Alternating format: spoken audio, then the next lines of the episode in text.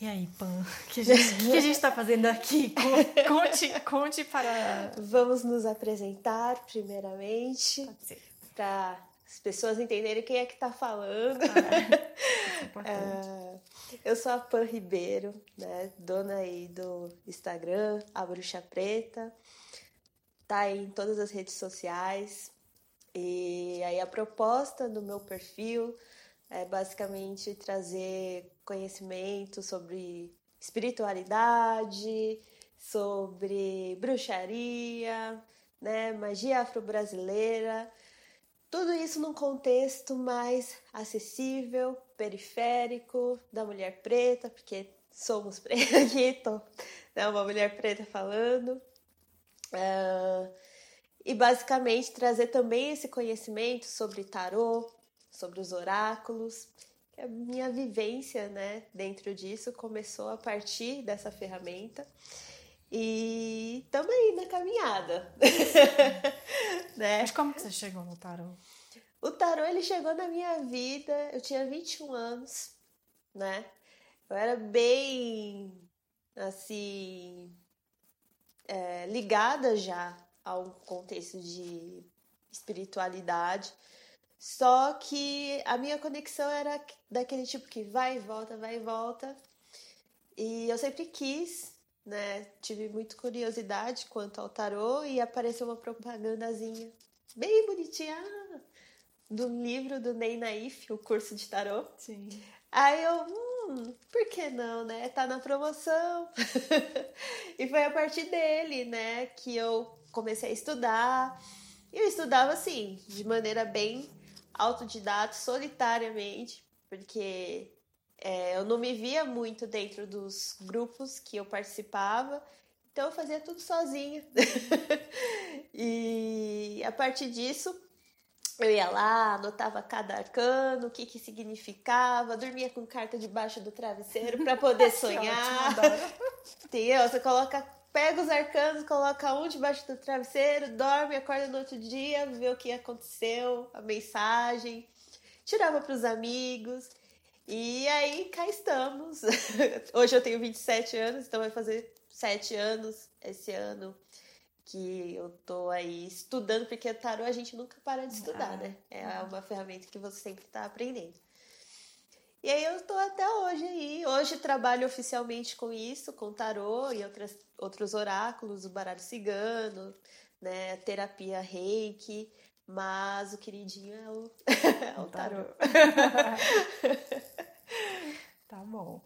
Bom, eu sou Duda. Eu também comecei com tarô com uns 20 e poucos anos, mas depois eu fui seguindo por uma, uma via mais. É, do estudo de mitos, de contos, de histórias, que era o que me interessava, e, e da arte. E aí eu comecei a trabalhar atendendo num ateliê de artes, como arte terapeuta e, e musicoterapeuta. E aí depois eu fiz a formação em psicologia.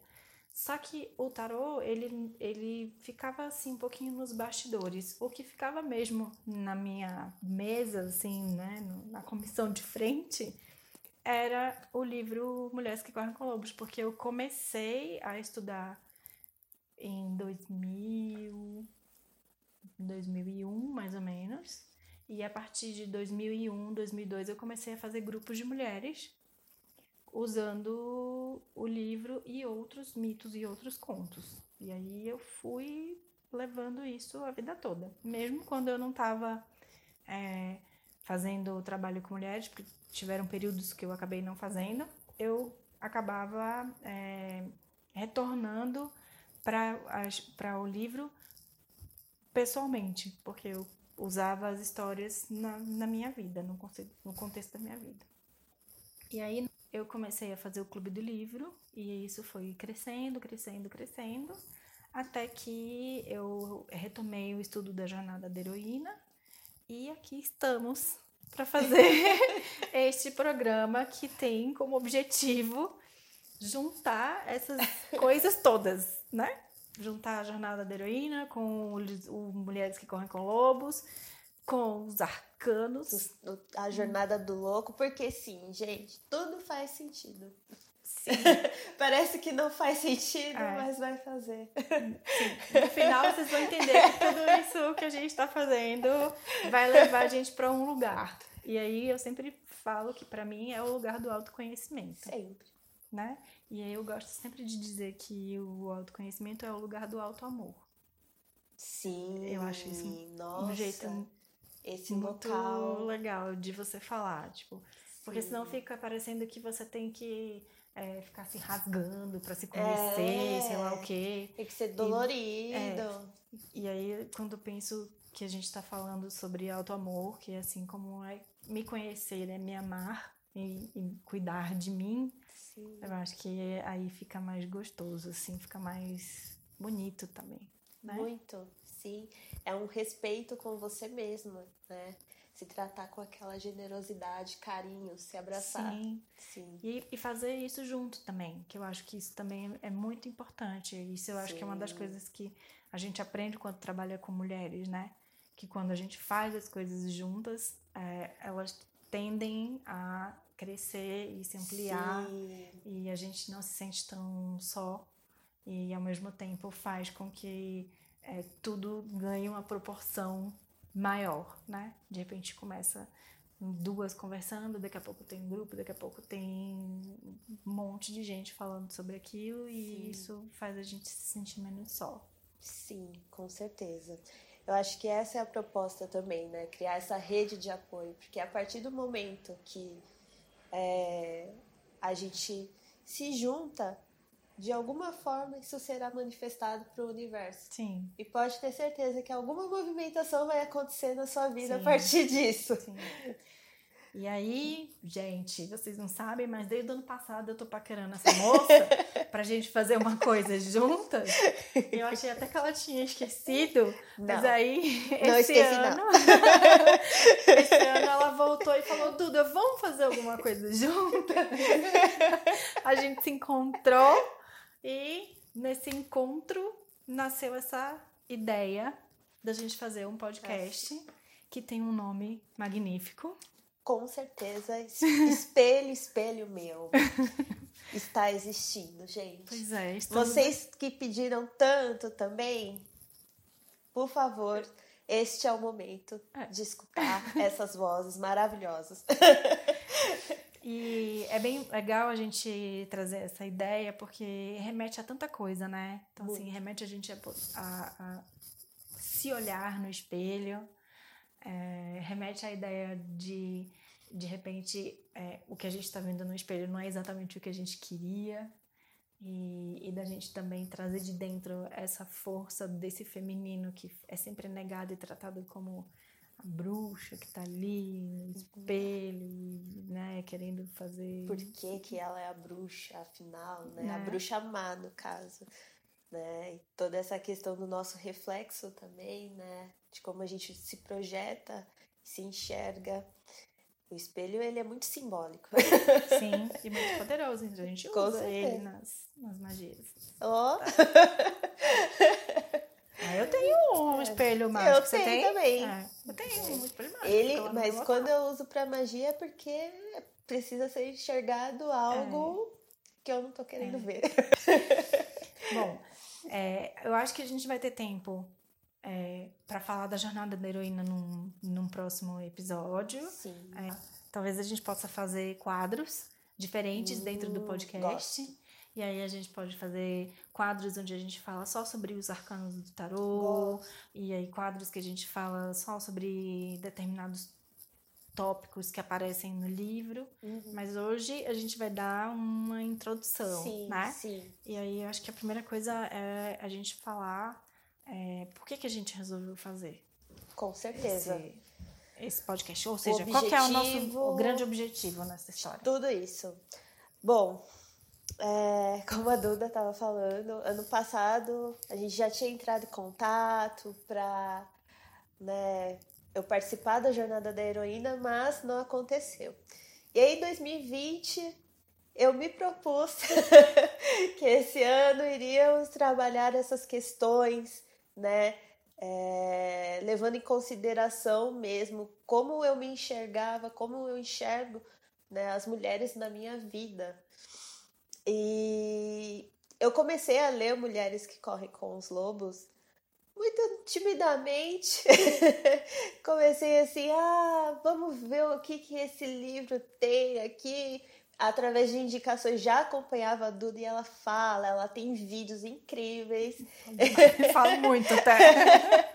fala sobre o livro. Eu falei, caramba, eu tenho que pegar pra ver, porque tem alguma coisa aí pra ser mostrada. Comecei a ler.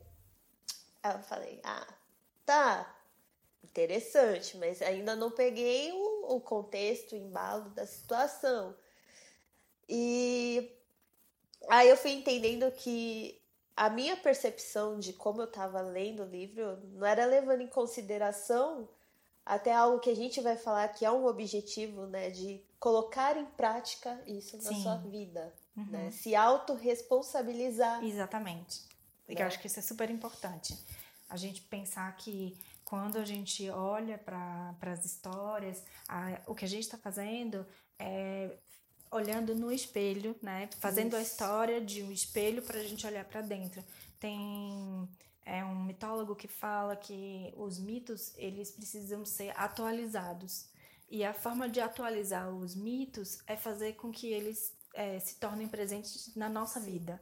É tentar entender é, o que, que aquela história fala sobre mim. Isso aqui é atualizar a história.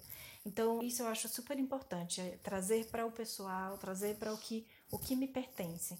Mas aí tem uma coisa que eu acho também super importante, que eu é, admiro muito em você, no seu trabalho, e eu acho que a gente vai conseguir casar isso de uma forma super linda, é que a gente tem que sempre entender que, é, por mais que a gente queira fazer um processo de autoconhecimento, a gente enfrenta barreiras sociais, a gente enfrenta Sim. barreiras culturais, a gente enfrenta uma série de dificuldades que às vezes elas estão do lado de fora e a gente não enxerga, a gente acha que é um problema meu, tipo assim, ai meu Deus, sou eu que não consigo sair desse lugar, é. quando na verdade tem um monte de coisas assim, né, me é, amarrando Sim. e eu não consigo sair do lugar por causa disso.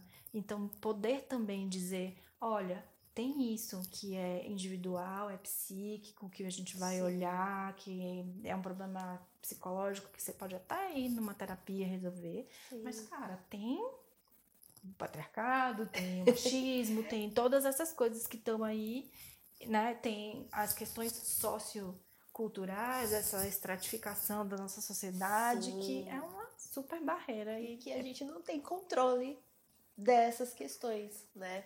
Que é super difícil. Sim.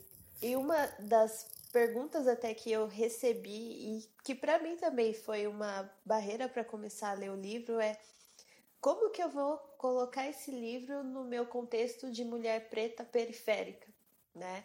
Bom. E aí eu falei, cara, deve ser até por isso que eu não tô conseguindo uh, pegar de início a história, porque eu tô lendo como se fosse a autora, não como se fosse a mulher preta, no meu contexto, na minha realidade.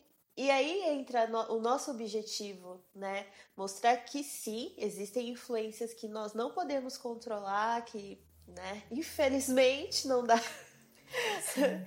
Mas que isso também é sobre a sua vivência, né? Como você vai adaptar dentro do que você está é, passando uhum. ali, né? Porque, gente, as histórias elas têm um potencial de mexer em aspectos nossos que a gente nem imagina. Imagina mesmo. e a gente pode trazer isso talvez até como um quadro também Sim. De como que a gente pode usar a arte para poder alcançar esses objetivos. Exato. E aí não tem barreira. Porque Exato. todo mundo pode na sua casa fazer com uma folha de papel, uma caneta, com um lápis de cor, com sim, né, sim. É, uma revista que vai recortar e aí a gente pode fazer isso e isso com vai certeza. ser muito legal. Bom, fizemos toda essa introdução, mas eu acho que era legal a gente poder trazer é, essa citação que está na página do livro no, nem todos os livros estão tá na mesma página, porque tem edições que as páginas mudam. Sim. Mas esse, nesse, nessa minha edição aqui, ela está na página 37. E essa é, citação, ela fala o seguinte. Este é um livro de histórias de mulheres, apresentadas como marco, marcos ao longo do caminho. Elas são para você ler, refletir e prosseguir na direção da sua própria liberdade natural e conquistada, do seu caminho para consigo mesma, para com os animais, a terra, as crianças, as irmãs, os amantes e os homens. Já vou lhe avisar: as portas para o mundo da mulher selvagem são poucas porém valiosas. Se você tem uma cicatriz profunda, ela é uma porta. Se você tem uma história muito antiga, ela é uma porta. Se você gosta do céu e da água tanto que mal consegue aguentar, isso é uma porta. Se você anseia por uma vida profunda, mais plena, por uma vida sã, isso é uma porta. Aí eu me arrepio. Eu acho super importante a gente falar que é, é todas as nossas experiências são portas. E aí, na hora que a gente lê as histórias e a gente se remete às nossas experiências, é, essas histórias elas têm o poder de ampliar a nossa visão. É como se a gente enxergasse assim um pouquinho é, fechadas, com, né, talvez com limitações, e de repente a gente amplia o olhar e a gente consegue enxergar por mais lados que eu acho que é o que o tarot faz também. Sim. O tarot ele traz muito pra gente essa percepção de do nosso inconsciente que muitas vezes por né, tudo que a gente passa nessa vida, ele fica ali nubladinho no canto. E aí, quando você começa a trabalhar com o tarô, ele te liberta, tira correntes, né? E o livro, ele é justamente dessa maneira né? Qualquer quadradinho que você esteja se metendo, ele vai te fazer abrir a porta desse quadradinho. Uh, se existe algum tipo de defesa, porque nós, nós mulheres, né, ou até mesmo quem está à margem nessa sociedade que a gente vive, nós temos inúmeros, inúmeras ferramentas para defesa, né, para proteção. Então o livro ele abre esse caminho, esse encontro com o seu inconsciente, com o autoconhecimento. E o que eu, eu gosto dessa palavra, eu acho muito bonita, e a questão da nossa essência, que até então você não tinha a menor ideia de qual era, uhum. né? E logo no início, é, esse trabalho, ele é muito profundo, porque como você não tinha esse conhecimento, acaba sendo muito difícil, porque você não está ali encarando outra pessoa, você está se encarando. Sim. Né? E é uma fuga até, né? E a é gente, uma fuga. A gente achar que a história está falando de outra pessoa. É, exatamente. É. Mas está falando de você. É. Então é um processo que acaba sendo difícil inicialmente. Por isso que eu acho até, me colocando como exemplo, que eu tive essa tendência de, de de ficar na defensiva para ler o livro, porque eu ia me encarar. E se encarar não é fácil. Não. Se olhar no espelho não é fácil. Não é fácil. Enxergar exatamente é. tudo que você tem, né? De, enfim, que você acha que é defeito. É. Não é fácil, mas é bom a gente enfatizar isso, né? Que é o que a gente acha, que às vezes isso. não é exatamente é. isso, né? É, a gente pensou também que é, tem essa coisa de, de, é, dessa necessidade de escutar a alma, né? De olhar para dentro. Sim. Então, isso como um dos nossos objetivos, da gente poder trazer é, falas, trazer conteúdos, até responder perguntas, trazer questões que vão obrigar a gente a olhar para dentro. E por isso que a gente escolheu esse nome de, de podcast, né? Espelho Espelho Meu, que é fenomenal. É, tem uma coisa que eu acho importante da gente dizer, falando aqui já da introdução do livro, né? Porque já, já entramos aí nesse, nessa seara da introdução, é, que a autora ela vai falar muito sobre, nesse comecinho, sobre a semelhança entre as mulheres e os lobos, né? Algumas coisas que falam sobre essa semelhança. E aí ela vai falar sobre a necessidade da gente recuperar a nossa essência. É. Que aí ela dá é, no livro várias pistas do que seria essa essência, né? Em um conto a essência vão ser os ossos, no outro conto vai ser uma outra coisa, no outro conto vai ser outra coisa. Mas no fundo, no fundo, aí falando do ponto de vista psicológico, a essência é a alma. Sim. É, é a psique, né? É o self. É isso que, que a gente vai também tentar traduzir ao longo do processo, porque eu acho que quando a gente consegue entender que é, determinadas palavras que ela usa, é, a gente não consegue captar o, o, sentido completo daquela palavra e aquilo atrapalha a nossa leitura, faz a gente achar que é difícil, isso é uma das coisas que a gente vai Sim. colocar e trazer aqui, especialmente falando sobre o que é o arquétipo da mulher selvagem, né? Sim. Que, como ela mesma fala e a gente sublinhou, né? que a mulher é, selvagem é a alma feminina, né? Eu acho essa essa é, imagem sensacional, porque a gente sai desse plano de o que é arquétipo, o que é mulher, o que é selvagem, o que é não sei o que. É tão simples quanto isso.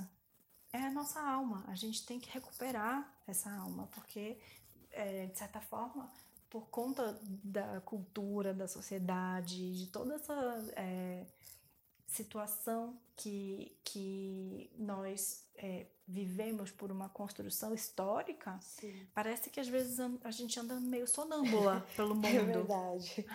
E aí o que eu sinto é esse movimento que nós mulheres estamos fazendo de dizer não, eu tô viva, eu tô aqui no meu corpo.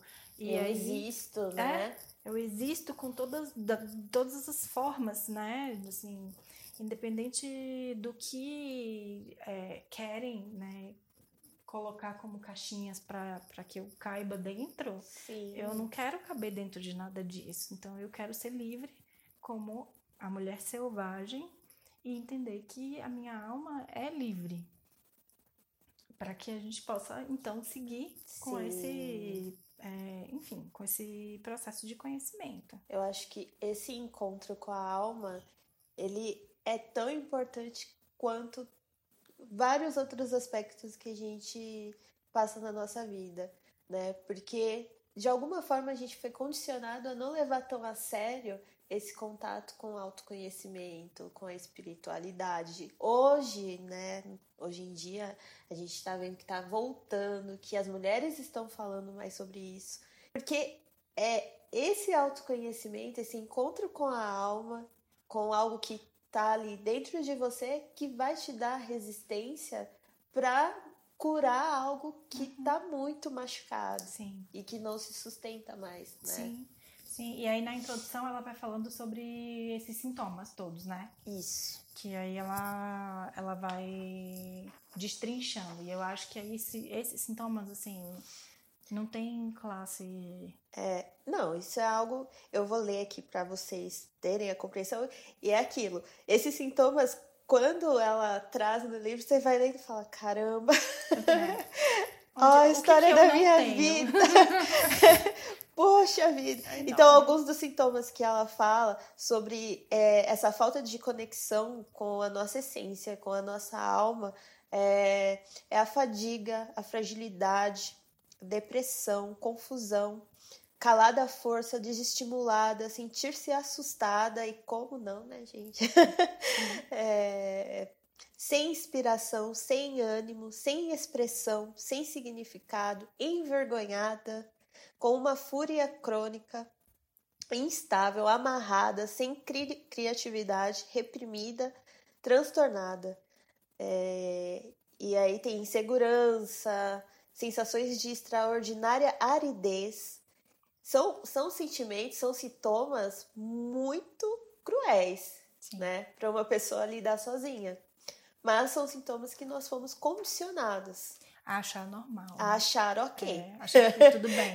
E, e, que todas nós sentimos, né? Essa é, sensação de estar bloqueada, a sensação de ser incapaz, de não conseguir realizar as coisas, de que a gente não, não consegue acessar a nossa criatividade, ou quando a gente acessa, a gente não consegue dar forma no mundo, né? Colocar no mundo, se sentir humilhada, ter medo de se aventurar, todas essas coisas são coisas que acabam tirando a gente do caminho da nossa alma, né? Sim. Então é, não existe outra maneira da gente conseguir curar isso a não ser a gente é, conseguindo olhar para a nossa dor, é, entender o que, que é, cada uma dessas histórias vai falar sobre a dor que a gente está sentindo e é, poder caminhar para além da dor.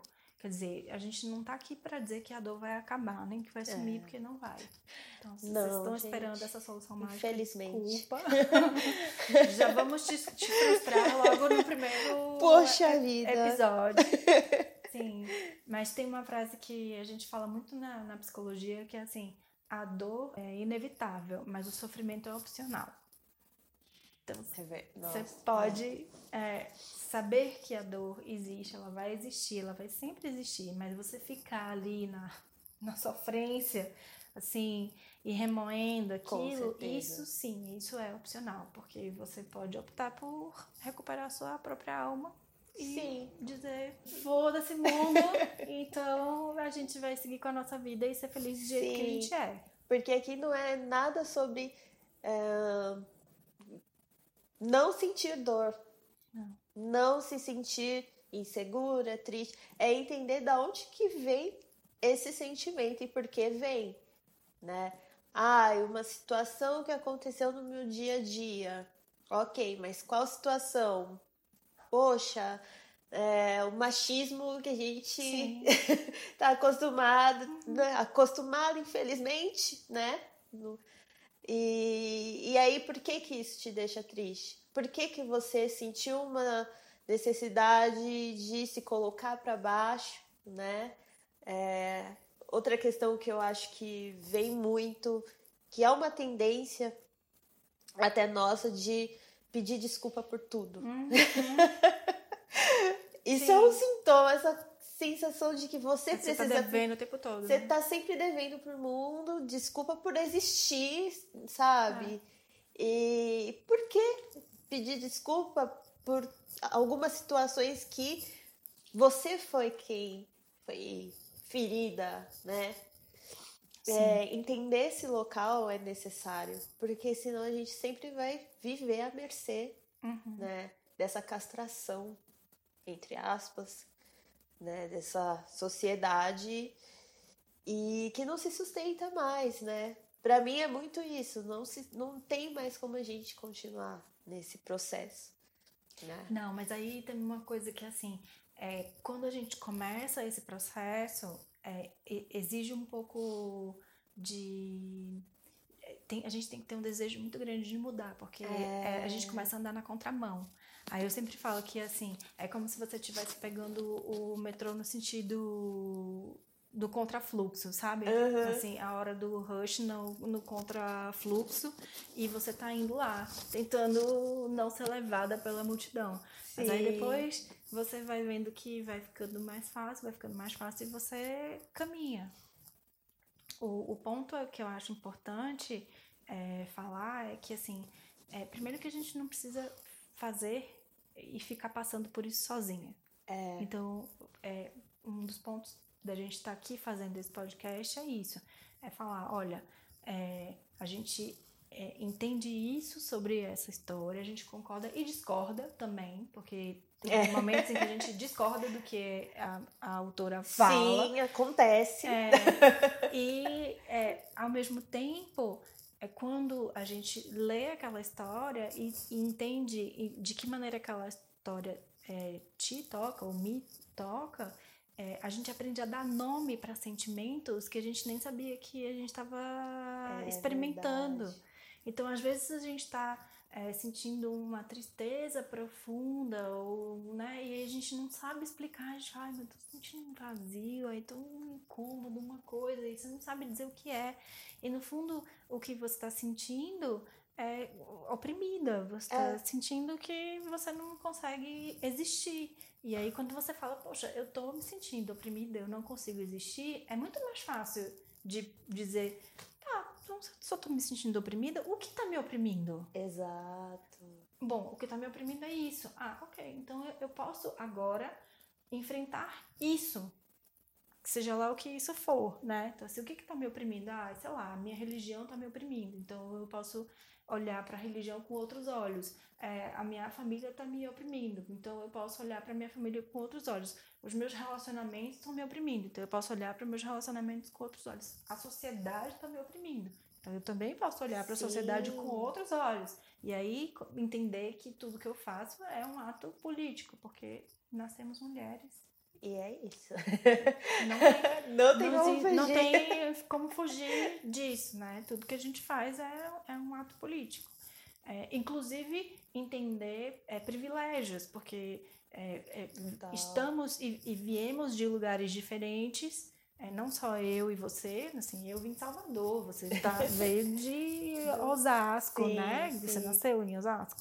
Nem Carapicuíba, mas é, ali. ali, pertinho. Então, é, vivemos em realidades diferentes, viemos de lugares diferentes, com culturas que são diferentes, e tudo isso também influencia Total. na forma. É, querendo ou não, assim, Salvador é um ambiente muito mais machista do que São Paulo. É, mas isso significa que quem está aqui não sente? Não, óbvio que não. É, sente muito mais. Talvez quem esteja lá é, perceba menos, porque está tão acostumado a viver certas coisas que não consegue se dar conta de que está sendo vítima de situações abusivas, porque está é... tão enraizado no dia a dia. Mas enfim, é sobre tudo isso que nós vamos falar nesse podcast maravilhoso. É, e aí, para terminar, hoje, eu acho que a gente podia fechar com Sim. essa citação da conclusão.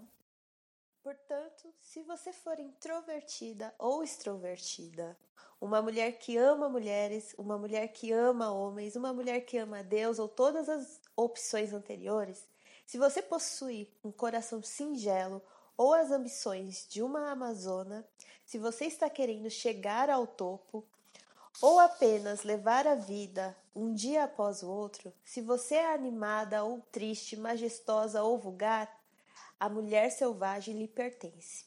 Ela pertence a todas as mulheres. Para encontrar a mulher selvagem, é necessário que as mulheres se voltem para suas vidas instintivas, sua sabedoria mais profunda. Portanto, vamos nos apressar agora e trazer nossas lembranças de volta ao espírito da mulher selvagem. Vamos cantar sua carne de volta aos nossos ossos, despir quaisquer mantos falsos que tenhamos recebido, assumir o manto verdadeiro do poder, do conhecimento e do instinto, invadir os terrenos psíquicos que nos pertencem um dia. Desfraldar as faixas, preparar a cura, voltemos agora, mulheres selvagens, a uivar, rir, cantar para aquela que nos ama tanto. Para nós, a questão é simples. Sem nós, a mulher selvagem morre. Sem a mulher selvagem, nós morremos. Para a verdadeira vida, ambas têm de existir.